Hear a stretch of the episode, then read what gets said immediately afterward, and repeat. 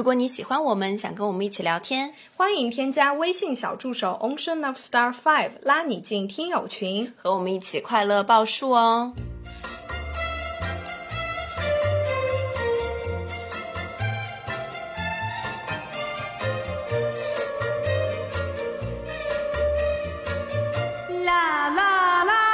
众朋友们，大家好，这里是张曼玉和高晶莹的播客栏目《土象电台》，试图传播两位都市肤浅女孩的心声。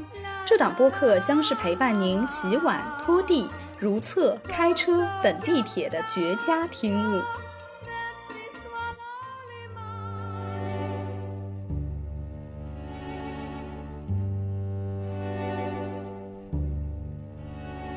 人类总是那样的自以为是，善良的谎言只是对说谎的人而言是善意，被骗的人就是被骗了，内心对人的信任感就是被你伤了。无边的恶意，深不见底，有如万丈深渊。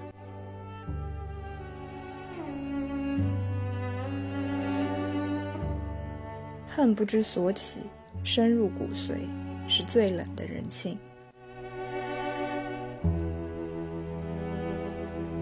至今为止，原本被忽略的事物突然都有了意义，它们全部脉络可循。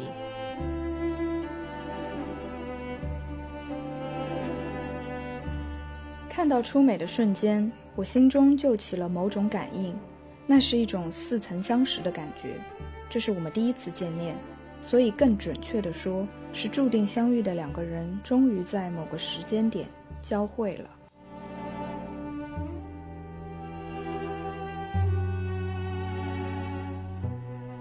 即使赌上自己所剩无几的人生，也要贬低对方的人格。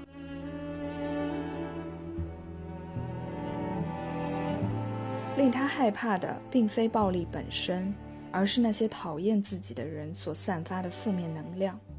他从来没有想象过，在这世上竟然会有这样的恶意存在。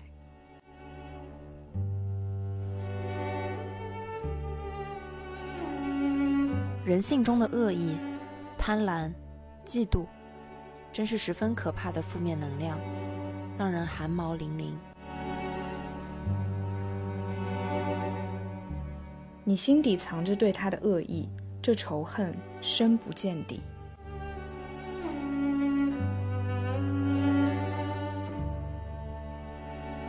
我就是恨你，明明你那么善良，我恨你抢先实现了我的理想，我恨你优越的生活，我恨我当初如此不屑的你，如今有了光明的前途，我也恨我自己的懦弱，我恨我自己的运气不够，才能不够，我把对我自己的恨一并给你，全部用来恨你，让你带着世人的骂名下地狱，在你死以后，我再继续恨你。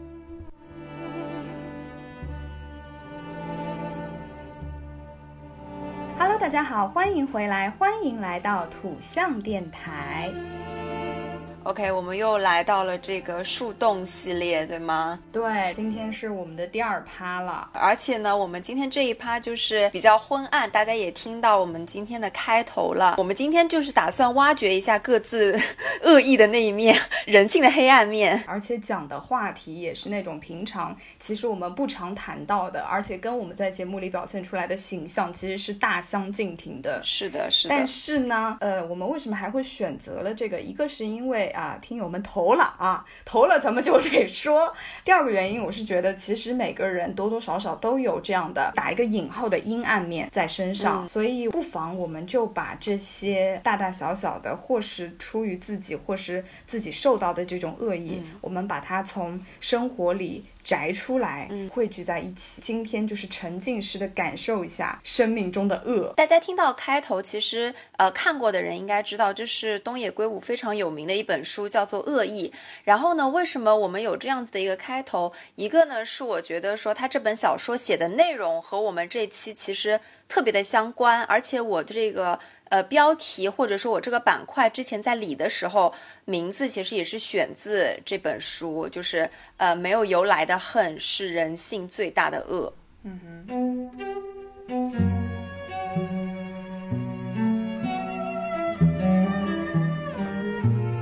所以我想也可以跟大家去讲一讲，包括曼玉刚刚说她没有看过这本书嘛，我觉得我也可以跟你讲一讲这本书大致在讲什么，真的 amazing。首先，他主人公就是两个男的，他们俩呢就是好朋友，他们从小学、初中一直都是同学，他们一起聊文学，一起出去玩，就关系都特别好。当这个男主和就是他的朋友，他们是在小学的时候呢，小 A 吧，我就说小 A 经常会被这个同学欺负，但是呢，这个时候小 B 他就很怕事，所以也是在同学的威胁下也会去欺负小 A，但是小 A 人很好，小 A 就从来都没有计较过。他去欺负他，所以直到他们长大成人之后，小 A 他成为了一个非常有名的小说家。在他知道小 B 也很喜欢写作的这个时候，他还非常无私的去帮助小 B 去拓宽人脉。在这个小 A 的帮助下，小 B 呢当然也会啊越来越好。但是小 B 就是他的内心很自卑，他就特别讨厌小 A。而且，就这边可能涉及一下剧透啊，而且他最后是杀掉了小 A。这是我没有想到的，Oh my god！对，OK，对，因为这本书的开头其实就是这个小 A 的妻子去来找小 B 说：“我找不到小 A 了。”嗯，小 B 就说就陪着他一起去这个找小 A，那实际上是他杀了。然后整本书其实就是在找凶手，一个就是从这个找凶手的过程中揭开他的这个杀人动机是吗？对所有的阴暗面，哇，这个这个故事确实对，所以最终就引发了小 B，就是又发现说自己身患了癌症，然后一方面就是觉得说他太讨厌小 A 了，我这么差，你为什么对我这么好？所以他就天哪，我真把他杀掉了。你你成功引起了我的兴趣，好吗？女人，你成功引起了我的兴趣。哇。我我跟你说，看这本书的时候，就是你的汗毛就一根一根竖起来，随着真相的剖开之后，然后你会觉得在描写他恶意的时候，有的时候有那么一刹那，你会觉得说，OK，这个恶意好像它是被允许存在的，曾经似曾相识的感觉，对不对？在自己的身上也发生过。嗯嗯，没有，我 我们今天就是要坦诚一点，好不好？因为每个人都或多或少会有这样的。感觉可能没有把它付诸行动，但是这样的思想就是存在过，对吧？很好，哇，你这个故事讲得太好了，而且我觉得你给今天开了一个很好的头。在今天这一期故事开始之前，我们先首先放下自己对自己的判断，就不要说什么什么是对的，什么是错的。我们今天就抛开一切的定义，一切的束缚，来真实的面对自己内心有过的那些在平常的生活中不被允许的，或者说会被定义成恶的想法。我们来一起来看看它。好的，那我们接下来就来读大家给我们的来信。第一、第二条其实很短，我就一起读啊。第一位来信是问号阿姨，她说在大学自认为的密友。毕业了才知道，在背地里骂了我三年。哎，我刚刚有没有找到一个词叫做似曾相识？啊，好，来，好，第二条，树形，他说你是我唯一的朋友，但我讨厌你。哎，树形好会写啊！我靠，这句话。我觉得多少有点文学基因在里面啊，他 他好会写啊，就是一句话里面已经包含了太多信息。我们来先说那个似曾相识的故事好了，来自问号阿姨，问号阿姨，Hello，你是台湾人吗？阿姨，问号阿姨，哇，你你好屌哦，在这边乱哈拉什么啦？问候阿姨，咱们就是说这个故事好像在咱们亲爱的小高身上也发生过，哎，关键是关键是好像是两起类似的事件，对吧？对的，我们之前其实已经说过很多次了，就在咱们这个逼仄的小寝室里面，一共就是四个人，但是这四个人身上发生了大概有两千多件事情，然后小高就被这四个人中的两个人在背地里骂过两次。我真的其实我不太知道我到底做。做错了什么。我想今天问一下你，我也不懂。你从第三者的角度，你从旁观者的角度，首先我们第一位女嘉宾就是我跟我大一就闹翻的这位女嘉宾，她就是表面上我跟她一起去上下课，然后只要我一走出宿舍，她就会狂对你们辱骂我的这个行为。我想问一下，当时我到底有做错了什么吗？你在说的过程中，我就在不断的回忆她到底在辱骂些什么内容。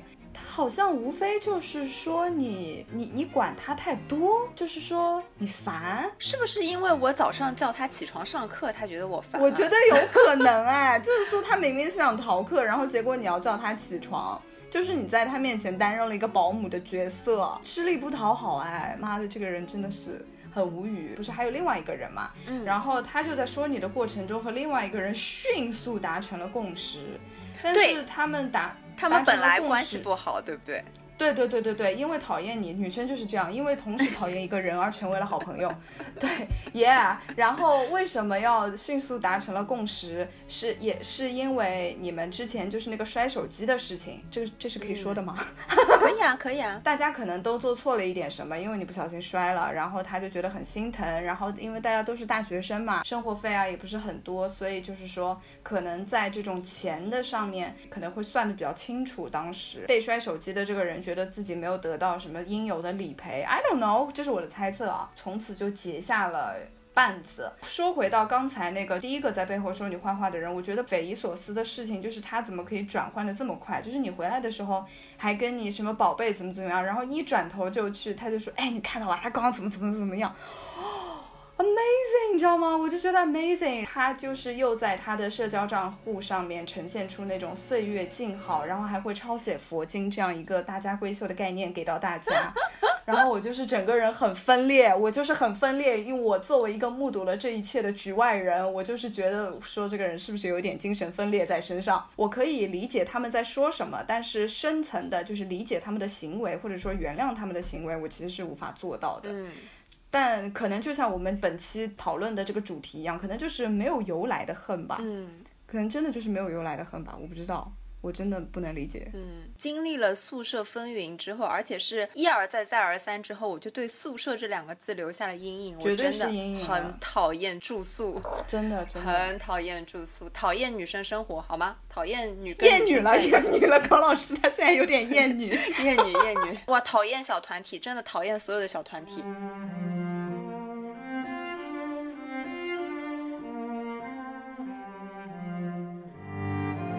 OK，高老师，如果你要去参加《创造一零一》的这种节目的话，你会不会整个人就会疯掉啊？我就是后面的人说就是臭脸芭比，我就我我你们我都讨厌你们，好不好？谁都不要来跟我亲近。啊，问号阿姨，我觉得。经历了这种事情肯定是会很难受的，因为小高他也确实经历过，而且还经历了两次。我觉得真的没有办法去对这些讨厌你的人说什么，我们能做到的就是说坚持自己的价值观吧，就不要被他们带跑。因为有一些人就是但就是讨厌你啊，真的没有办法，我们就做好自己吧。我我可以讲，因为其实我可以感同身受嘛。但是，呃，我经历了这两段宿舍风云之后，首先第一段的时候，我跟那位女士大概。关系密切了，在我看来，因为当时一下子是刚刚上大学嘛，就觉得说，OK，这宿舍里就是小时代，大家都是我未来最好的朋友，而且我跟她又是一个班，所以我当时是全身心的可想想跟她交朋友的。但是呢，时间也没有很长，大概就半个学期。所以说，当时我知道他呃在背地里是有说我这双面人的这种状态的时候，我是非常的心寒的。嗯。然后我也跟我的好朋友去诉说诉说了一下，当我知道了以后，我就完全不再理他了。嗯，我还是断舍离的很快的，因为其实你知道，我跟他还是会经常见面。对的，对。在我知道他不喜欢我之后，还是会经常见面。嗯，呃，而且我们上课的时候，他就坐在我的后面，但是我基本上就不太会理他了，我就，所以我觉得就就。不要去理他就好了。对的，对的。在第二段友谊的时候，其实那位朋友我也不太清楚，说为什么会走到现在这个地步。而且其实我们的关系会比前一位要久一点，我们可能大概有两年相处的还不错。对。但是，嗯，我也不知道，可能像我上一期说的，我们不是正缘，我们没有办法走到最后。我也不清楚，可能在生活的某一个片段稍稍的惹到他了，或者是让他不舒服了。嗯，那我觉得说，如果两个人有问题没有办法及时的解决，或者说我已经尽过我自己的努力了，也没有办法去挽回的话，那可能就是我们没有办法成为一个很好的朋友。当然，其实呃，现在这种事情也过去了很多年了嘛，我也就想开了，我就觉得说啊，女生嘛，谁不会在背后说一点什么坏话，对不对？那我肯定也在背后说过别人的坏话。当然，当这个坏话传到呃当事人的耳朵里的时候，肯定会不舒服的，而且可能效果会变大。对对啊，他的这个可能他一开始只说了几个字，然后传到他的耳朵里的时候，经过了一些发酵之后，可能会乘以了一百倍的这种效果。所以，嗯。年轻的时候讲的话嘛，就让它过去吧。嗯，对的，过去吧，过去吧。我们就还是要努力建设更强大的自我。你有什么要对树形说的吗？呃，其实在这边我可以跟大家去讲一个故事。哦，这个故事呢，我不是当事人，但是我是参与者。OK，那故事的主人公呢是小辣椒。大家知道我们是女子大学，嗯，就女人多的地方啊，这个纷争就是多的，这这个口角就是多的啊。OK，小辣椒就是一个非常优秀的学生。那么同时呢，在她的宿舍，OK，也是宿舍里，也有一个跟他。关系很好的，然后跟他同专业、跟他同班的一个女孩子，嗯，他们两个其实当时关系特别好，形影不离。但是呢，你知道在大学期间会有很多呃评奖评优，好了，我知道是谁了。他们又是同专业的，嗯自然就会有一些双引号的利益之争。这位女士呢，一直跟小辣椒在表面也是呈现一个非常非常要好的状态。他们要好的状态是什么？就是在于说，老师都一直说你们俩就像双胞胎一样，形影不离。对，形影不离，因为他们又是一个宿舍，又一起上下课，哦就完全每天都贴在一起。，OK，那呃，小辣椒其实成绩就是会比这位女士要好一点优秀一，点是吧？对，优秀一点，比如说去参加比赛啊什么的，都会比这位女士要高一个 level。就比如说她拿第一名，然后这位女士拿第二名或者第三名。大概到了第三年的时候，大三的那一年，我们一起出去比赛，嗯然后呢，在回来的高铁上，是我和这位女士我们一起回来的。小辣椒是还留在那个主办方的那个场地上，还有后续的比赛。然后呢，在回来的高铁上，他就问我说：“哎，你觉得小辣椒这个人怎么样，哦哦，这句话似曾相识。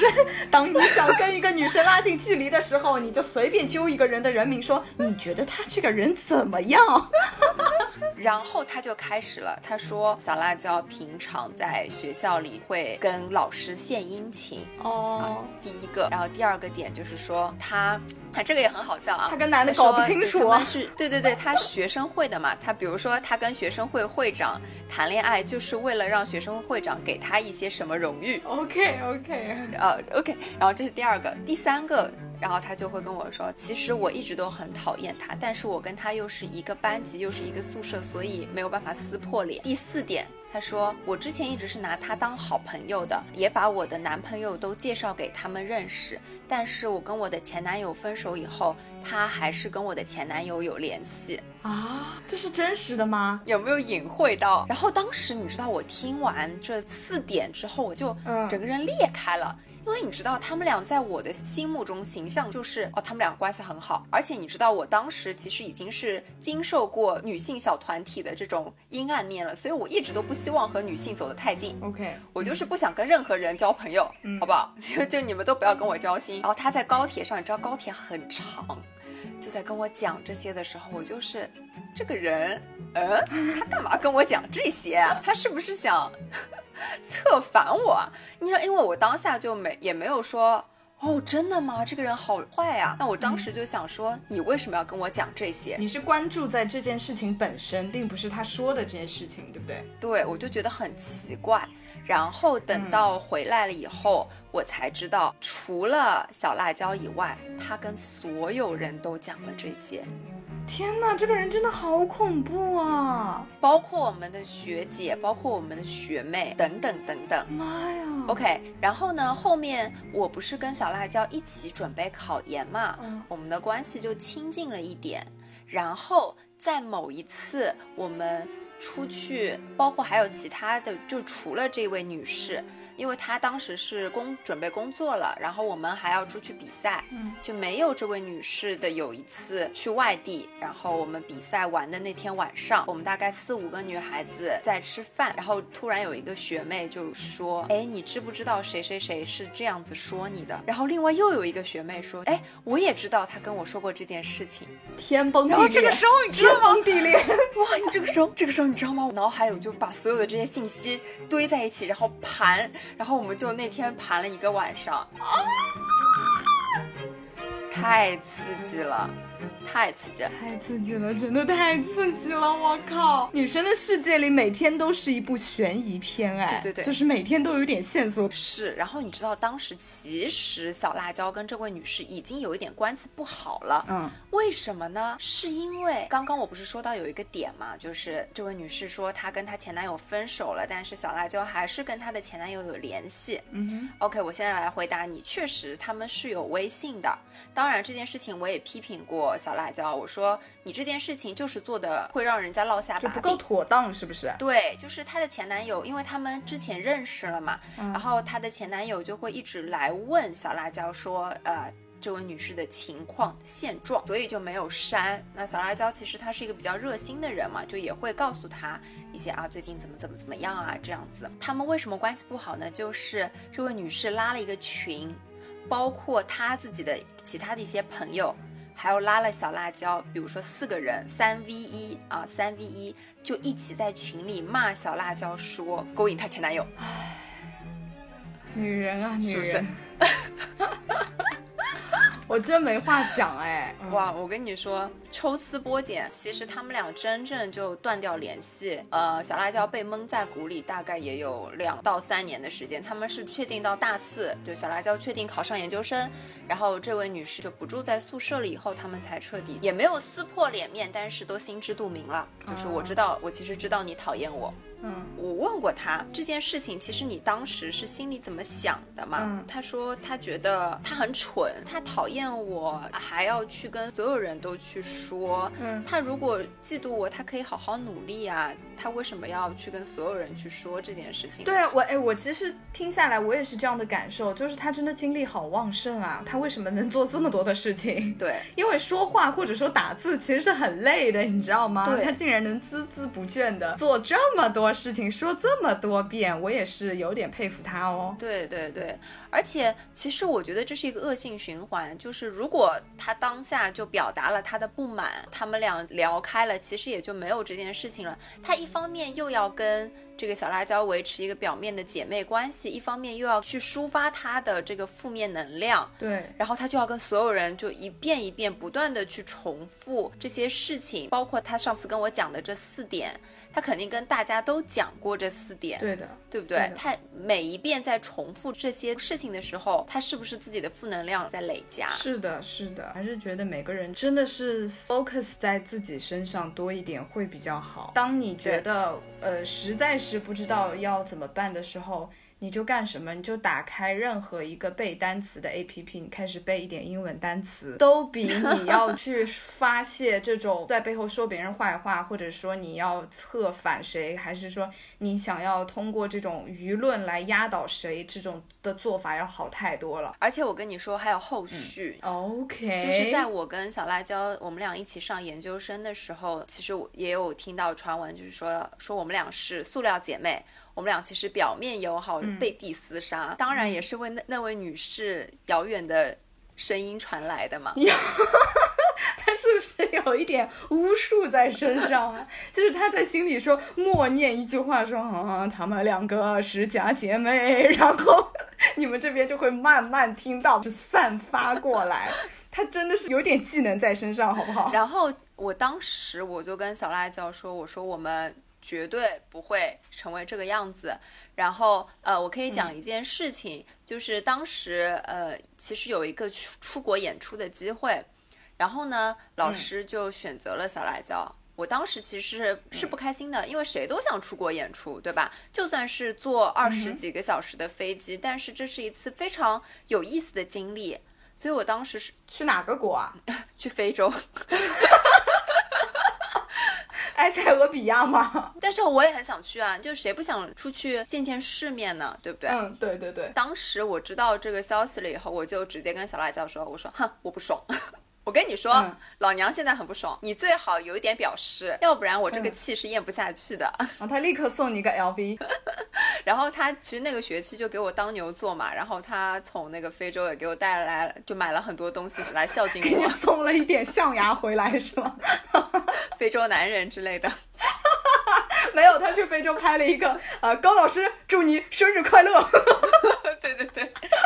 对，其实我我跟他就讲的很明白，说我们俩都有利益之争的时候，比如说这个只有一个名额，那这次给你或者这次给我，我们俩就均匀，就平均一点，嗯，或者说这个对我来说没有这么重要，那这个奖项就给你，嗯，然后我们俩也会一起做那个会做科研，我们也会讲好说，因为这个对他加分会比较重要，那他就做第一作者，嗯，然后他付出的多一点，我做你的打下手，嗯，对，其实我觉得这就是成恋人的友谊吧，就大家。讲开来一点，就不要把恶意藏在心里，然后有什么不爽的，或者真的有利益之争的。两个人如果都是比较善意的情况下，就摊开来讲，会是比较好的处理方式。呃，但是我觉得你现在说起来简单，其实做到是很难的，因为它需要两个人自始至终都保持着这种真诚，都是毫无保留的坦诚，把自己所有的想法都要说出来。因为有的时候，其实你知道，你并不是说你不想要坦诚说出自己的想法，是可能你连你自己都不认可你的自己的想法，所以你可能就会说，在外人看来，你可能是隐瞒了你，或者你欺骗了。但是从你自己内心来说，是你自己否定了自己，因为你没有办法真实的面对自己，所以你没有办法真实的面对别人。但是能做到你们两个关系这样，首先是因为你们两个都能够非常真实的面对自己，面对自己的欲望，面对自己的要求，面对自己的情绪。因为我觉得你刚才因为他没有，呃，就是因为你没有出国，然后你把你的情绪很真实的告诉他，这件事情真的太棒了。这种行为在任何一段关系里面都是。非常有益的，就是不要向对方去隐瞒自己的任何一种想法或者情绪，大家都要真诚。咱们就是今天要争就要争到底，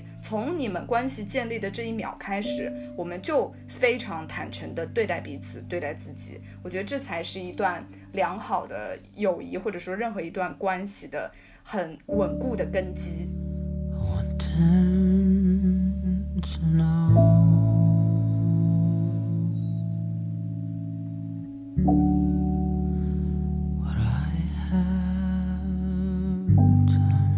我觉得也有可能是因为我们俩都是受伤过的女人。OK OK，好的好的好的，就因为你们俩都经历了这种风云之后，所以就是看破了红尘，对吗？两位两位老人。下一条，粉色牛牛，你来读吧。好的，下一位是来自粉色鸟鸟，我今天就是要把台湾腔贯彻到底。本人今年二十五岁，不是小学生。OK，我知道了啦。最近陆续跟三位朋友绝交，哇哦，一个是因为期待了一个月的毕业旅行放我鸽子，Oh shit，那这个是不得了。不仅不道歉，还说是因为我过年收了他六点六六元的红包，没有好好道谢。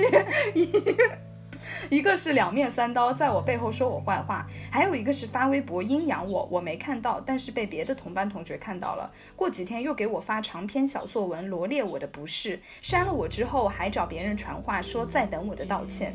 我个人是觉得真正的好朋友是包容和理解。你跟别人说我不好，还被我知道了，这样的友谊是不平等的。你也没把我当真正的朋友，这样的人我多说一句话都不想跟你说，道歉就更不可能。成年人的友谊应该是心照不宣的淡了关系，搞好搞成互删好友，这样真的好抓嘛？想问问大家，可以接受好朋友跟别人说你坏话吗？Oh my god，这就是我们刚才讨论过的嘛，在背后说人家坏话这件事情。我觉得第一件事哦，已经足够让我生气了，因为你们知道曼玉这个人平生最讨厌对人的讨厌有分级，Top One 就是放我鸽子。我觉得高老师你应该跟我差不多吧？嗯。被人放鸽子这件事情，真的会让我想要把这个人拳打脚踢。但是其实我是想说，你们可以好好问一下，比如说他是真的有很重要的事情，然后没有办法去，也是有可能发生的嘛，对不对？哎，等一下，他说哦，六块六毛六的红包和放鸽子是同一件事情，就放了鸽子，然后还不解释，然后还要怪他过年收了六块六毛六的红包没有道谢，这很抓马。我觉得这样的朋友，我觉得。结交的好，我觉得如果粉色牛牛能说出来的话，肯定是因为对方这个人没有跟他好好的解释过，嗯，不然也不会让他写到这个信里，对不对？是的，我觉得这件事情确实是对方的不对啊。咱们凭这个粉色牛牛讲出来的这这一面之词来判断的话，确实是对方的不对。割我，我也会生气；割谁，谁都得生气。是的，那个背后发微博阴阳啊什么的，就是我们刚刚讲的那种嘛。他刚刚想问的是，大家可以接受好朋友跟别人说你的坏话吗？我觉得肯定大家都是不能接受的啦。是你想想看，你跟一个人建立了朋友的关系，你们这么爱彼此，你们这么喜欢对方，想要跟对方分享你们自己的想法，然后结果你发现对方在背后说你的坏话，就相当于是背叛你，这。搁谁谁都得生气，对不对？对对。然后我想分享的一个故事，就是不是说他在背后说我的坏话，而是他突然有一天就不睬我了。同样还是我们寝室里的这个人。这个人他真的做过很多事情哎，他我感觉他把周围的好朋友都伤了个遍哎。你和那个第一个伤害你的人是一个班，然后我和这个第二个伤害你的人是一个班的嘛，对吧？我们是两个人每天一起上下学的，然后因为我们是专业比较特殊，我们还会有额外的的语言学啊什么的要学，然后我们在那门课的时候就一直是做同桌的，基本上一起上下学，一起去吃饭。偶尔只有自己的专业课或者要练琴的时候是分开的，然后就突然有一天，哦，对，还有一个前提要讲，就是我的呃家住的离我当时读的大学是。距离比较近的，所以说有的时候，因为我们宿舍条件实在是太差了，那我可以回家的时候，我是会回家的。所以一般来说，在五天住宿的时间里的时候，我差不多有两天的时间会回家，两到三天好了。所以我在宿舍住的时间不是很多。那么我觉得他可能就对我就就这件事情有一点生气，意思就是没有人陪他住。但当时这个话我虽然没有说，但我会在心里想说，每个人都是独立的，为什么一定要别人要陪你呢？但是我也能理解，可能当时大家都还没有成熟，小女生就觉得干什么大家都要互相陪着，那一个人就是很孤独。包括我们宿舍条件又这么差，那住在里面多多少少会有这种难过的感觉，我是可以理解的，所以我会尽量。呃，多住一点，但是因为我自己住了不舒服嘛，你知道两个人的关系不是不可能依靠委屈一个人而来维持这段关系，那如果是这样子的话，它是不长久的，对吧？所以我也是秉着这样能够跟他长久的可持续发展的关系的一个概念，我就会住两天回两天，住两天回两天，然后在我有一次回家完了之后，第二天再去学校上课的时候。我就发现，我推开教室门，我就发现他的旁边坐了另外一位女生。Oh my god！这相当于什么？这相当于你回到你和你男朋友的家里，发现你的男朋友旁边睡了另外一位女生，就是这样的概念，好吗？在我们女生的世界里，你的同桌就是你的配偶，所以。所以说，你知道我当时的那种心情吗？嗯，然后我就觉得很莫名其妙。但我以为是因为还没有上课，所以大家可能先胡乱的坐一下位置，然后等到上课了之后，大家就基本上固定座位，就就坐好嘛。他就会把这个位子给我让出来。结果我就坐在坐在他的后面，我就发现这个女生她就不走了，一直到上课她都没有走。然后我就跟他说了一下，我说哦，我说今天你们俩做吗？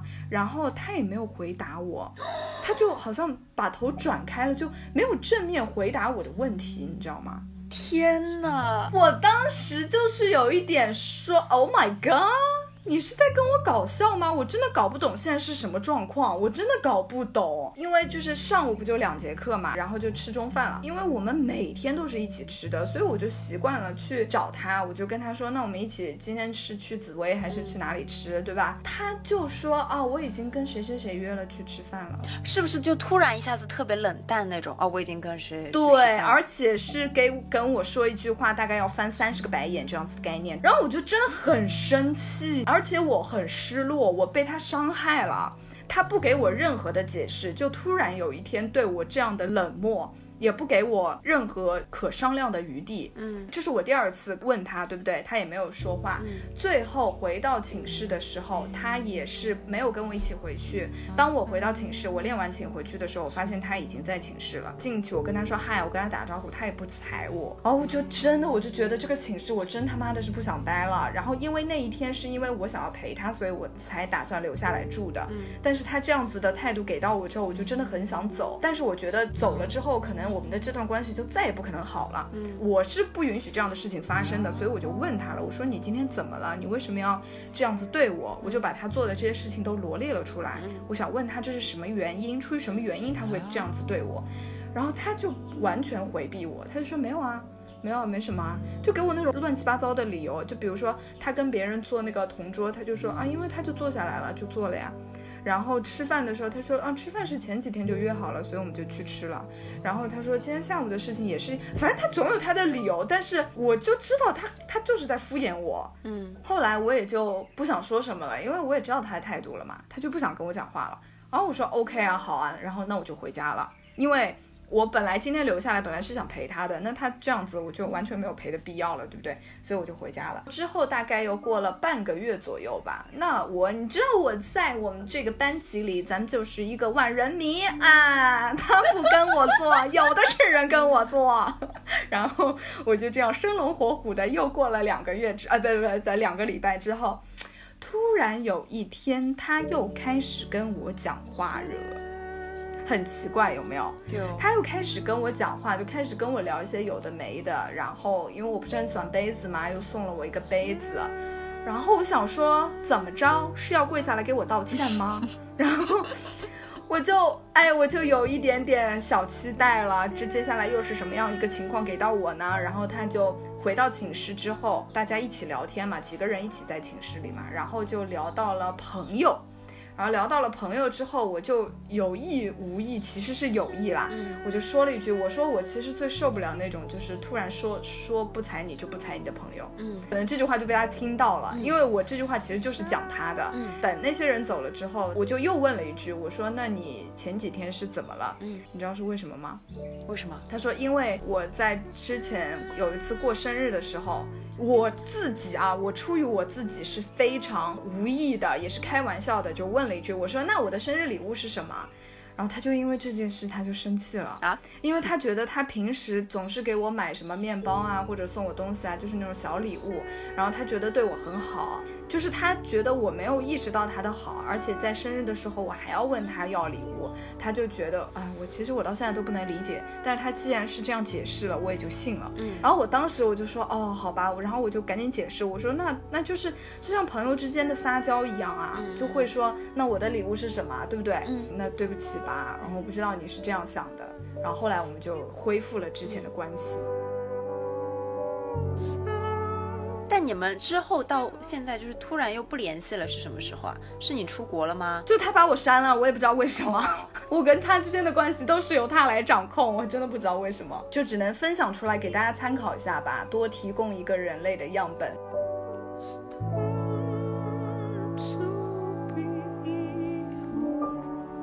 等一下，我还是要说，当我说出了他说出的那个理由之后，你有没有跪倒在地？呃，其实我觉得她是一个比较缺爱的女孩子，然后也可能她以后再长大一点，再成熟一点，可能会更成熟一点吧。我觉得都还可能都太幼稚了。当你成熟了，你也就成熟了，是吗？成熟了，就我觉得有一些理由就真的很莫名其妙，而且比如说像我们刚刚说的，他本来跟另外女孩子，他们其实关系也不是很好，但是因为他们俩。共同说我坏话，然后他们俩又变好。他也会后面跟一些跟我关系不好的人去做朋友。但是后来他们又掰了，你知道吗？他们关系现在又不好了。然后他把那个人也删了。不知道他想要证明些什么？他想要做这些事情到底是想要搞出一个什么样子？当然，我后面也都不在意了，我就。Let it go, let it go，就随便吧。我觉得你说的挺有道理的，可能是因为他对对感情的浓度要求实在是太高了。但是他对这个浓度高要求，其实可能是因为他对自己的不自信。我可以这样说吗？我怕这样说会伤害到他，但是我真的会有一点这样的感。当一个人对于安全感的要求特别高的时候，可能是出于自己的这种不确定吧。我也不知道，可能他现在会比之前好很多了吧？我们也没有资格去见证了，好吧？嗯，祝他在未来越来越成长，越来越成熟吧。嗯，是的。好，来，我们接下来下一下一位养羊，养羊他说和我出去玩没空，和别人就可以经常口嗨，结果答应的全没有做到，让人白白期待，慢慢就没有继续玩的欲望了。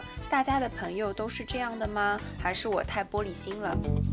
哎，养羊，我觉得养羊应该是土象星座吧，因为养羊真的跟我很像，我也是这样子的。我特别讨厌人家跟我说大话，而且我自己本身是我答应别人的事情，我一定会做到，我从来不会说随口答应一下。我心思特别细腻，就是人家说过的一句话，我就会记住了。但是我知道，因为随着我接触的人的增加，我知道确实就是有一部分的人他就是这样子的，他做什么事情都会先答应下来，先随口说一下，说好呀。比如说，比如说啊，人家跟我说，那之后我们一起出去玩，然后我就真的会记住这件事情。我就会在我的档期里，虽然他还没有说什么时候，但是我会记下了。我就觉得说之后我们会一起出去玩。有的人就是这个样子，可能是我们土象的人会更加的这种对于承诺会更加看重吧。反正我挺能理解养羊的，因为我就是这样的人。所以如果我碰到同类，比如说跟高老师之间，我们肯定不会存在这样的问题。但是如果碰到那种跟我们并不是一样的在意承诺的人，那可能受伤的就是我们了。能避免这种受伤的方法的一个小建议，可能是你先向他表示你是怎么样的人，或者比如说他答应了什么事之后，你可以半开玩笑似的问问他。但是如果他没有做任何的反应，那我们也就懂了，对吧？就是这这样的人可能跟我你们不是一路人，就是说因为你们对很多事物或者说很多行为的看法不相同。而没有办法做朋友，而不是说他这个人有多不好或者怎么样，只是你们可能不太合适。好的，下一条是郑小丫丫丫丫，在二零一八年大一的时候认识了一个学姐，因为是老乡，所以之后关系慢慢就变好了。我们俩就每天都聊天，无话不谈，平时也约着一起出去玩。有的时候甚至有一种谈恋爱的错觉（括号本人女），就我对她好，她也对我很好。之后就遇到二零二零年疫情，学校就延迟开学了。但我们也经常视频聊天，但其中也有过矛盾，但也还好。之后开学后，我觉得很久没见面，我就有点不好意思见她，会觉得尴尬。但是她想见我。我每次都找一些理由拒绝他，慢慢的他就觉得我对他很冷漠，但是我都不想去解释什么。有一天他给我发了很长一段话，我就脑袋抽风，我什么都没回，我也不擅长回小作文，之后就没联系了。但我记得他说他会永远记得我们在一起的快乐时光，哎，感觉自己是个渣女。啊。哎，我觉得这个故事好像是目前读到为止恶意含量最少的。我感觉可能是因为郑小丫丫丫她有一点点的回避社交。嗯，其实我跟郑小丫丫也有一点共同的感觉，就是我要把这件事情看作是一个跟一个人的肢体吸引程度相关的事情，就是有一些人。他的肢体会很吸引我，不是说我要跟他怎么样，而是说我愿意去接近他，我愿意去出门，我愿意呃当面见到他，跟他聊天，跟他说话。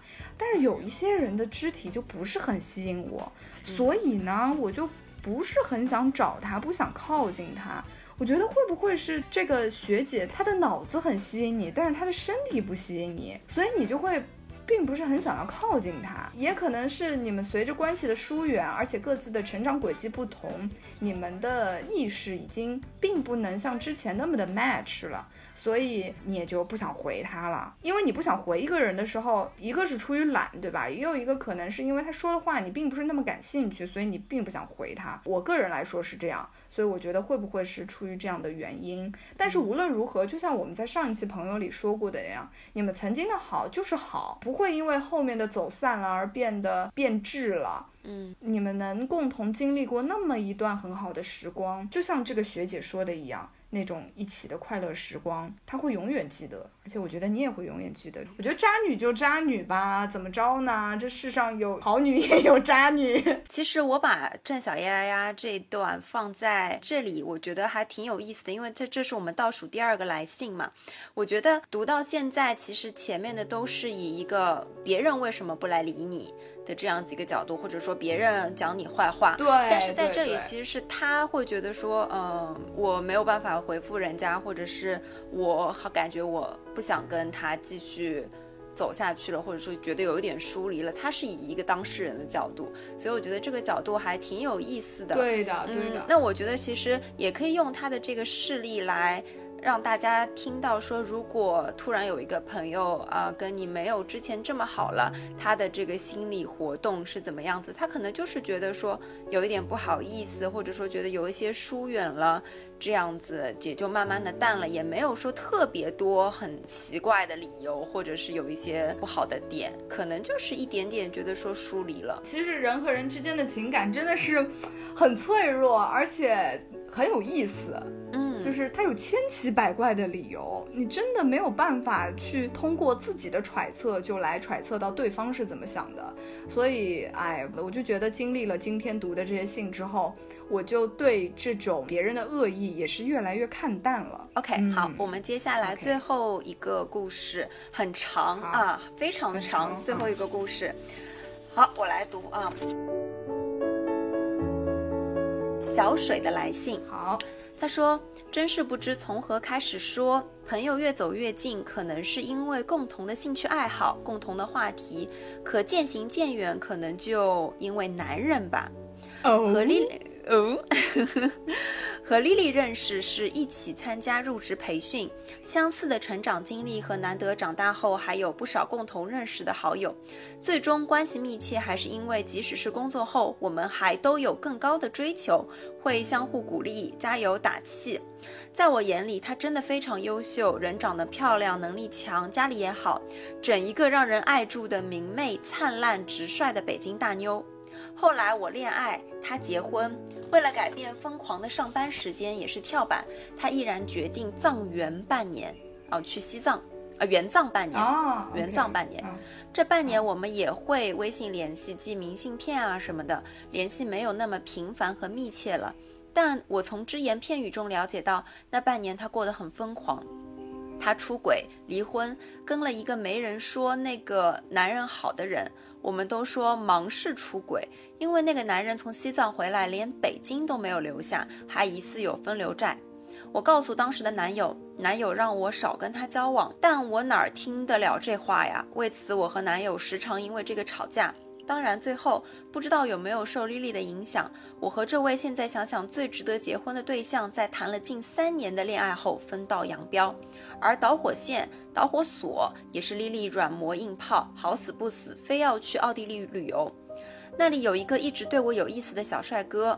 那时我哪儿见过这场面啊？虽然什么实质也没有发生，但我一整个心都被搅乱了。我孤寡着半年后，家里人开始着急了。以前一直不同意的前男友也变成了可以试试，但我倔，死活不愿意。后来丽丽和那个啥也没有的男人分手了，很伤心。同时，她也邀请我和她一起住，我们开始了同居生活。期间，她非常想找对象，也非常需要人陪，而我出于工作需要经常出差，即便是在北京，有时也会常常回家。跟她住在一起的时候，其实很快乐。他教会我弹吉他，我变得更加热爱生活。当然，他也给我安利了交友软件，让我在上面迷失自我。再后来，他就像风一样，以迅雷不及掩耳盗铃之势快速恋爱、再婚、怀孕，而我一直都是被牵着走，也呆呆站在原地。我们就更少再像以前一样掏心掏肺的讲心里话了。朋友说，因为人家已经长大了，而你还停留在原地。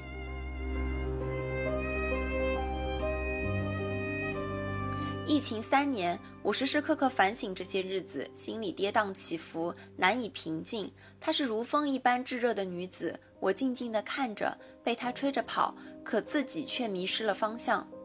有时我很难定义我们的朋友关系，外人知道我们亲密要好，可我却五味杂陈。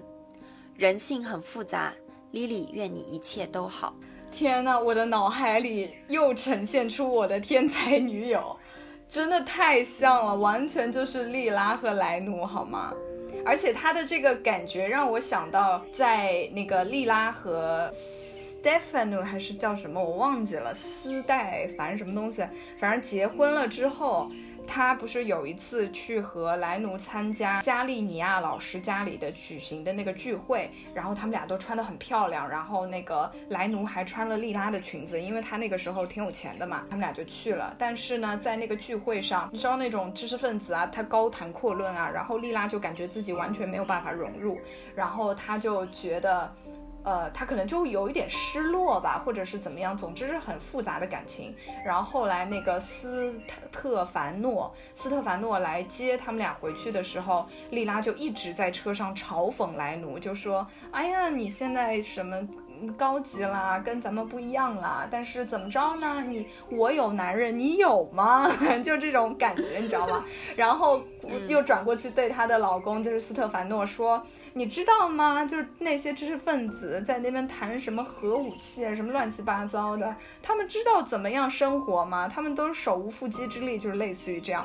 然后他们就在那边咕咕咕咕咕咕咕，就像鸡一样在那边叫。结果呢，自己什么都不是，反正就是一路上都在嘲讽。莱诺就在车的后排，就一边听，然后一边又难受，然后还默默的流眼泪。他就有点很恨莉拉，就是这样的感觉。然后这个朋友刚好也叫 Lily。莉莉和她叫啥来着？小水。然后我就觉得女性的友谊其实就是这样子的，但是我觉得她们都在彼此的身上看到了一种生命力，而且她们都会给彼此力量，说更加关注自己，更加关注自己内心的感受。就是你看，包括她和那个谈了三年的男友分手，如果不是 Lily 拽着她要去见那个奥地利小帅哥，她可能也就结婚了。因为我觉得任何的分手都是正确的。我觉得，但凡你想要跟这个人分手，那你就去分吧，因为你有了这样的想法，就说明你的内心其实已经已经想要分手了。这是一句废话，但是我就觉得任何的分手都是对的。嗯，Lily 其实在不断的帮助小水，来让他。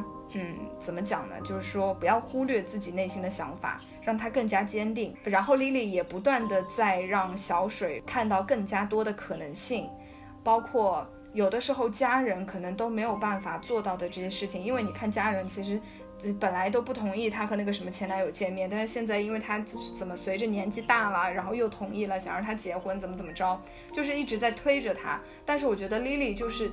再再把它往回拉，往自己的那个主心骨的那个方向去拉。啊，我觉得，我觉得女性友谊都是这样，每一个女生从小到大应该都有过这样一个朋友吧。嗯，就我有一个朋友，就是我们之前上过我们节目小仓鼠啦，小仓鼠。他跟我是小学同学，我想知道在座的各位有几位是小学同学开始到现在还是朋友的？我们俩真的已经有快，呃，没有快二十年，反正十几年有了，我们十几年的友。但是呢，在这期间，我们并不是很亲密，我们甚至最长的时候可能半年都聊不了一次天。但是我们只要见面，就能直接直达要害，聊最深的问题。聊最要紧的感受。一开始我还会嫉妒他身边有那些感觉看上去比我更好的朋友，但是随着年龄的增加，我也不在意这些事情了。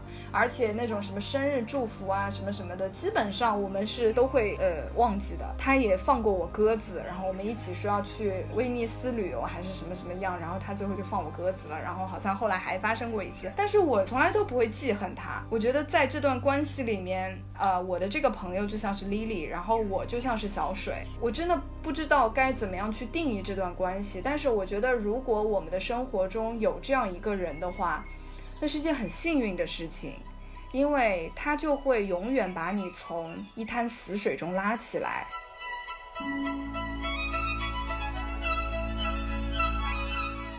你会知道，说永远有一个人能够在那边啊，给你提供更多的想法，让你看到更广阔的世界，就这是一件很好的事情。嗯，因为我为什么要把他们这个故事放在最后？呃，我们这次的板块是恶意嘛？那我觉得其实这一段恶意没有这么的多，但是我们能在这个故事中读出一个淡淡的忧伤。而且其实我是这样觉得，就是你一段关系的时间越长，你积累的恶意可能就越多。嗯，觉得人的成长就是在不断的经历了这些恶意。当你能够处理这种复杂的情感之后，也代表你能够成长了。嗯。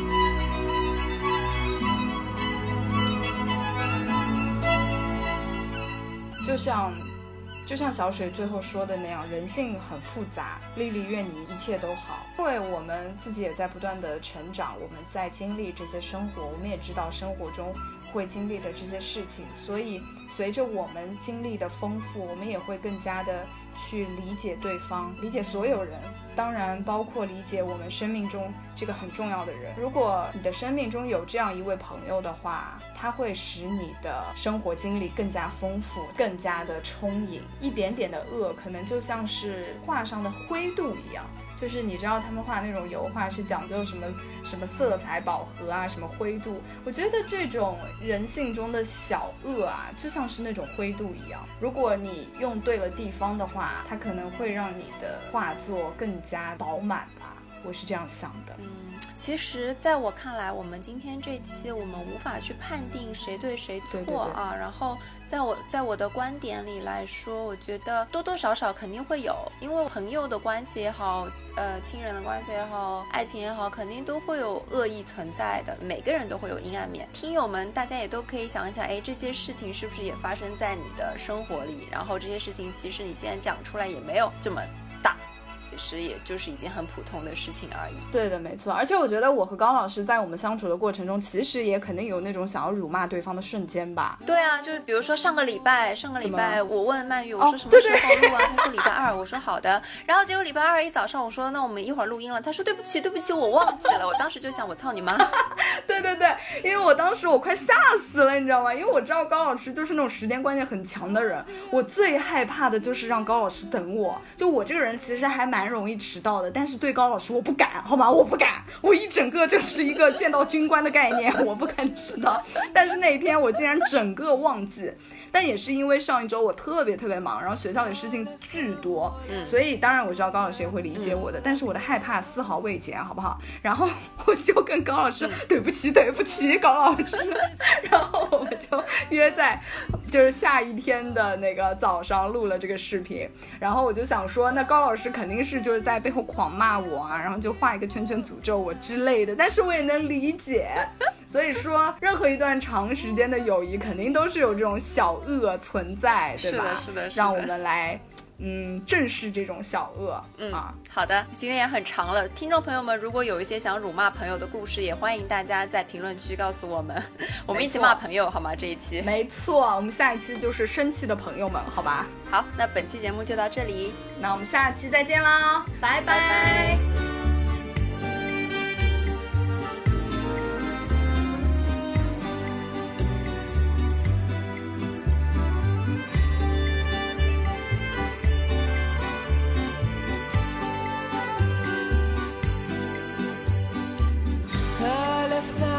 όλα για μια ζημιά.